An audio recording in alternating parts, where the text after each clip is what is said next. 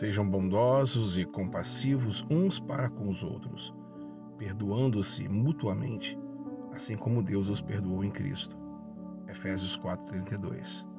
Olá, 18 de junho. Quero falar sobre visão do perdão. Gente boa, Deus foi bondoso e compassivo, perdoando mesmo quando você não merecia. Bom, se sua atitude em relação às pessoas baseia-se naquilo que elas merecem, você não pegou a essência da coisa. Não grite com elas, nem as calunie ou fique com raiva, mesmo que mereçam. Os que exemplificam o caráter de Deus são amorosos, bondosos, ternos e perdoadores. Esse é o tipo de atitude esperada por Deus dos que não, dos que são sua nova criação em Cristo. Que Deus te abençoe muito. Um ótimo dia. Tudo o que fizerem, seja em palavra ou em ação, façam-no em nome do Senhor Jesus, dando por meio dele graças a Deus Pai. Colossenses 3:17. Viver nossa mensagem. Episódio 169. Os incrédulos prestarão mais atenção à nossa mensagem do evangelho se dermos a eles algo especial para observar. Poderíamos começar não mentindo e falando sempre a verdade. E se nunca nos irássemos de maneira pecaminosa, mas sempre agíssemos com amor. Nunca roubássemos, mas sempre repartíssemos. E nunca falássemos de modo grosseiro, mas sempre usando palavras edificantes. Dá para imaginar como os perdidos reagiriam se nunca fôssemos amargos, raivosos, ressentidos, violentos ou caluniadores, mas sempre caracterizados por bondade, ternura e perdão. Talvez assim eles prestassem mais atenção. Gente boa, examine suas próprias ações. Você fala a verdade? Tem controle sobre sua ira, para que ela opere somente em justiça? Compartilha seus recursos com outras pessoas? Você fala graciosamente? É gentil, compassivo e perdoador? Se você é um novo homem ou uma nova mulher, em Cristo Jesus, viverá assim. Viver nossa mensagem. Esse é um grande desafio grande desafio para os servos de Deus. Eu prometo voltar amanhã, se Deus assim permitir. Shalom Aleichem, Devarim Podcast.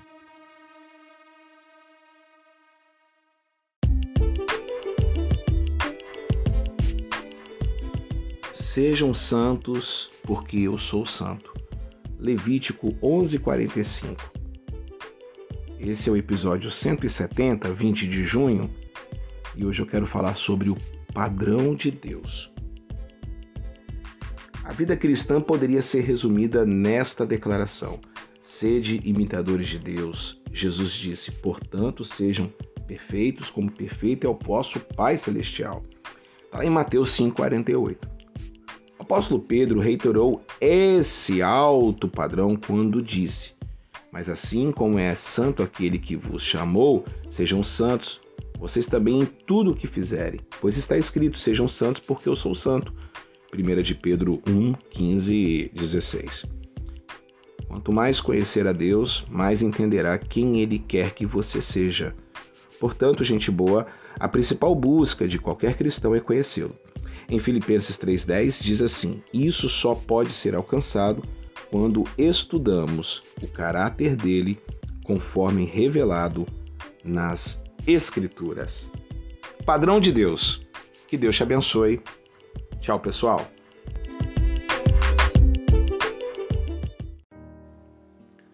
Sejam imitadores de Deus como filhos amados. Efésios 5:1. Olá. Seja um imitador é o tema de hoje do podcast Devarim. Hoje é dia 21 de junho. Este é o episódio 171. Imitar Deus pode ser algo fácil de falar, mas difícil de fazer. Você não consegue fazer isso em, com a sua própria força, não. No entanto, gente boa, Jesus nos deu o ponto de partida para imitar a Deus.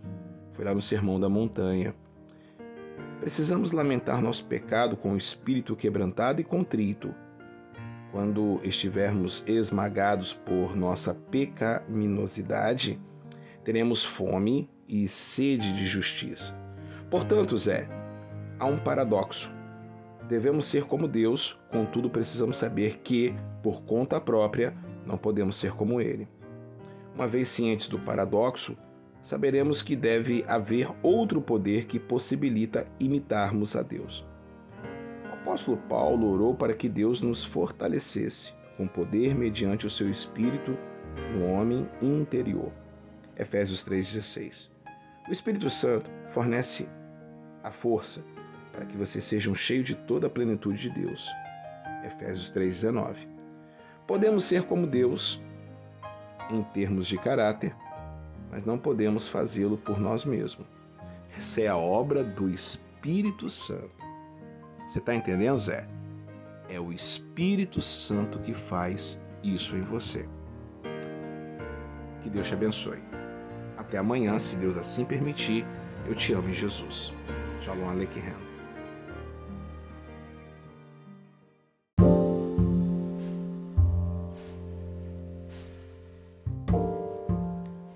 Deus, que é rico em misericórdia pelo grande amor com que nos amou. Efésios 2:4. Meça o seu amor.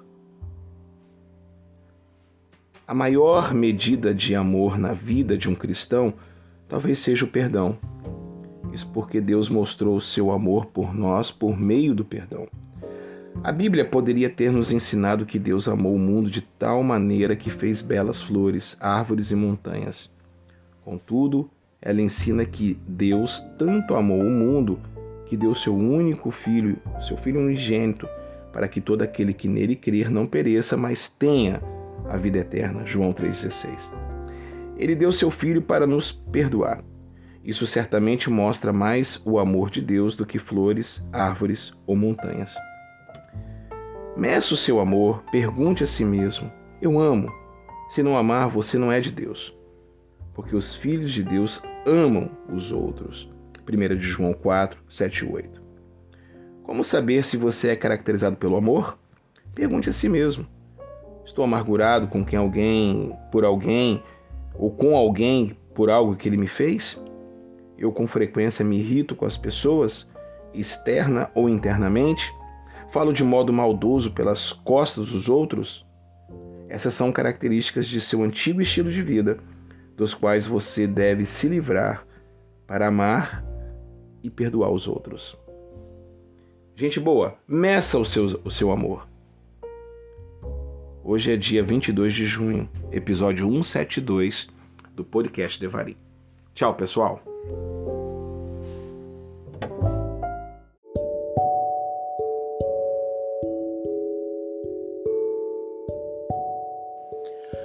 Acima de tudo, porém, tende amor intenso uns para com os outros, porque o amor cobre multidão de pecados. 1 de Pedro 4,8 Gente boa, Hoje é dia 23 de junho e o tema de hoje a profundidade do amor. Os cristãos devem amar até o limite, o que envolve cobrir uma multidão de pecados. O pecado deve ser tratado, mas também perdoado. Isso implica cobrir. Devemos colocar um cobertor sobre o pecado passado e já tratado. Examine a si mesmo você guarda rancor contra alguém da sua casa? Se guardar, lembre-se de que Jesus já pagou a penalidade por qualquer coisa que essa pessoa fez de errado. Sua incapacidade de perdoar desmente o seu amor. E se a falta de perdão é característica de sua vida, você talvez não seja um cristão. Inevitavelmente, os que têm o maior senso de perdão são os que mais rápido perdoam os outros. As pessoas que sabem terem sido muito perdoadas são capazes de perdoar muitos. Espero que isso seja verdade sobre você. A profundidade do amor. Cobrir uma multidão de pecados. Pense nisso, hein? Até amanhã.